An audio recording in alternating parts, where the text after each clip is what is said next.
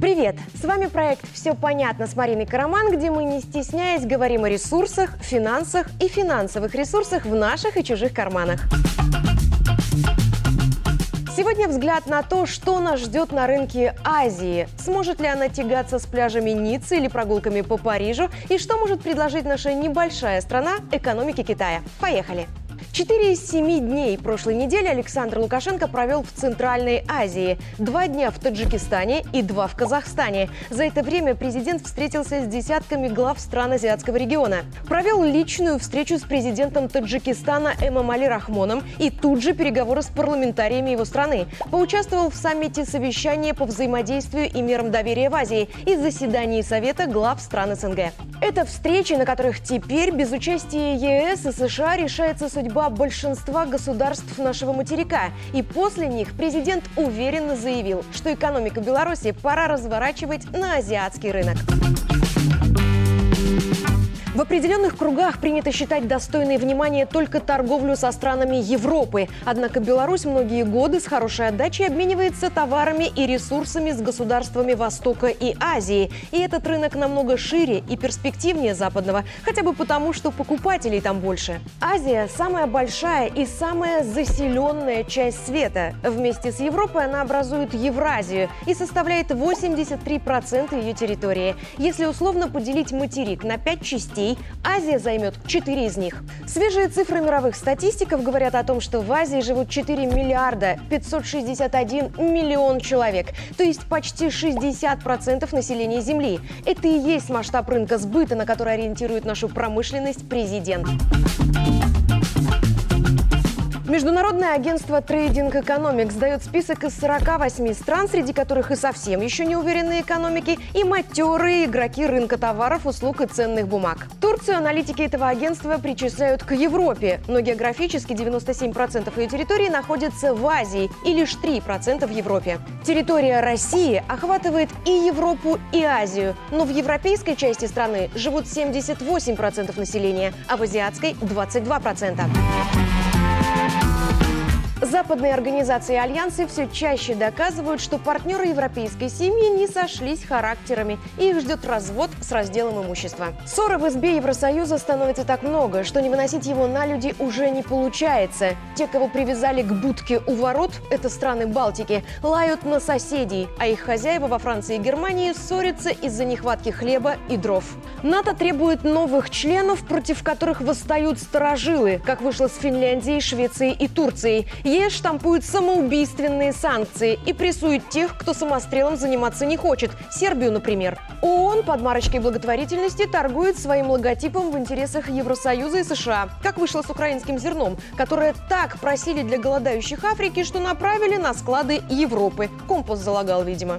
Кроме того, европейский рынок истощается, потому что главным условием его конкурентоспособности были дешевые российские энергоресурсы. Были да сплыли в трубу и вместе с трубой. Едва ли о потере таких партнеров нам суждено жалеть долго.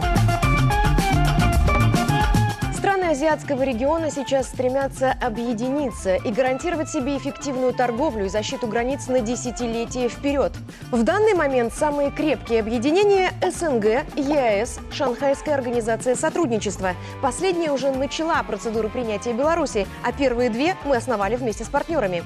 Азия – это гигантская часть Земли, которая живет своей жизнью, торгует с миром на своих биржах, стремится отделиться от вездесущих США и, главное, состоит в основном из экономик, которые сейчас в стадии роста. Их седлают голодные до успеха зубастые менеджеры и не ставленные, а реально избранные президенты, каждый из которых заинтересован в сохранении страны и росте экономики. И вот с такими партнерами нам по пути. Для того, чтобы продуктивно сотрудничать, жителям разных стран не обязательно потреблять одинаковые блюда и музыку. Достаточно схожих взглядов на ключевые аспекты жизни. На встрече с коллегой из Таджикистана Александр Лукашенко не зря подметил, что за все время работы они ни разу не вышли даже в тональный спора, потому что всегда смотрели в одну сторону. Несмотря на то, что наши с азиатами окна выходят в разные сады, проект фундамента, на котором крепко стоит общество, один – классическая модель семьи, ценность человеческой жизни, жизни ориентация не на потребление, а на созидание. На саммите Шанхайской организации сотрудничества 2023 год объявили годом туризма. И это вряд ли прозвучало просто так. Некоторые привычные белорусам маршруты закрыты буквально до лучших времен. Пора прокладывать новые. И логично предположить, что именно этим с подачи глав государств займутся туркомпании стран ШОС в ближайший год. Увлечь людей бескрайними горами Тяньшань или озером с горячими источниками Иссык-Куль в Кыргызстане, пустыней Каракумы или газовым кратером недалеко от Ашхабада в Туркменистане, мечетью Бадшахи или руинами Махенджа-Дара в Пакистане, путешествием по Китаю или Индии. Сложно? Как думаете?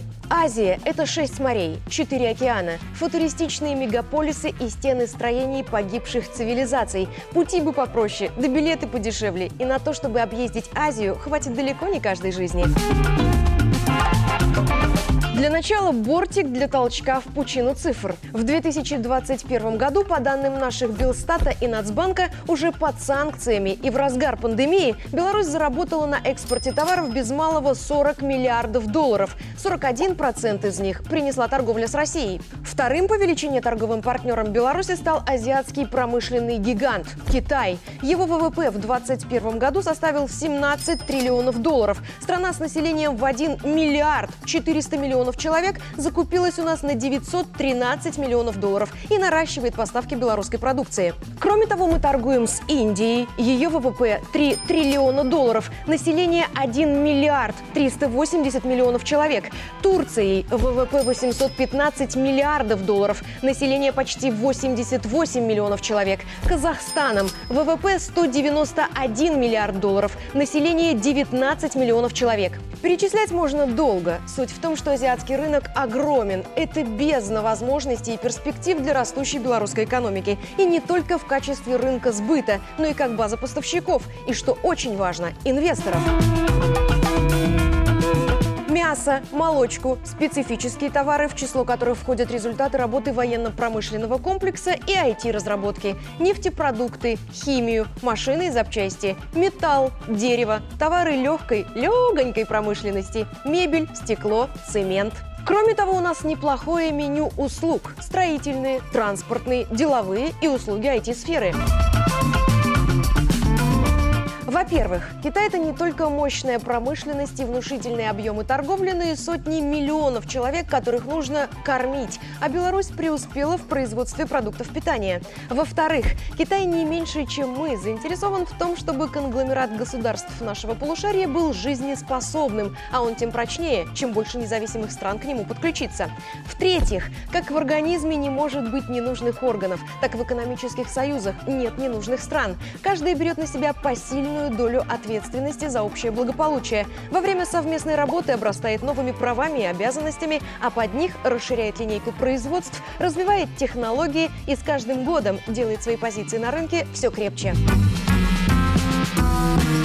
Многополярность мира не исключает торговли с теми, кто мечтал видеть его однополярным, если того требуют экономические сценарии. Равно как Европа долгое время могла козырять продвинутым машиностроением за счет российского газа, США добыли репутацию промышленного гиганта, в том числе и за счет дешевых производств в Китае. И Китай тоже устал от роли сборочного цеха для айфонов. Но отказаться от работы с американскими компаниями на не всегда выгодных условиях сразу у Китая не получится. А вот постепенно сократить американские американское присутствие вполне. И КНР двигается в этом направлении. За последние 20 лет Пекин на четверть сократил долю доллара в национальных запасах и потихоньку избавляется от ценных бумаг США, например, от казначейских облигаций. Цели Поднебесной очевидны – стать частью и одним из ведущих игроков азиатского рынка, участники которого меняют ценные товары на обеспеченные гарантиями деньги, а не растиражированную бумагу, в которую США превратили доллар. Мы бы, может, и не смогли. Президент вывел. Когда вы покупаете несколько видов валюты, чтобы в случае обвала одной сохранить деньги во второй и третьей, вы диверсифицируете свою заначку, то есть формируете ее так, чтобы спасти сбережения от форс-мажоров. Также бережно и продумывая шаги, Александр Лукашенко все эти годы выстраивал максимально безопасные торговые коридоры для Беларуси. Он налаживал внешние экономические связи с Востоком и Западом. И вот сейчас, когда Запад по некоторым позициям отвалился, президент без рефлексии и траты времени перебрасывает работу активов в противоположное направление. Все стабильно, раздеваться и работать. Так что команда «Судно на разворот», 20 узлов и полный вперед. Курс на восток, туда, где восходит солнце. Я Марина Караман, и что выглядывает из азиатского кейса, мы разобрались. Все понятно. До встречи!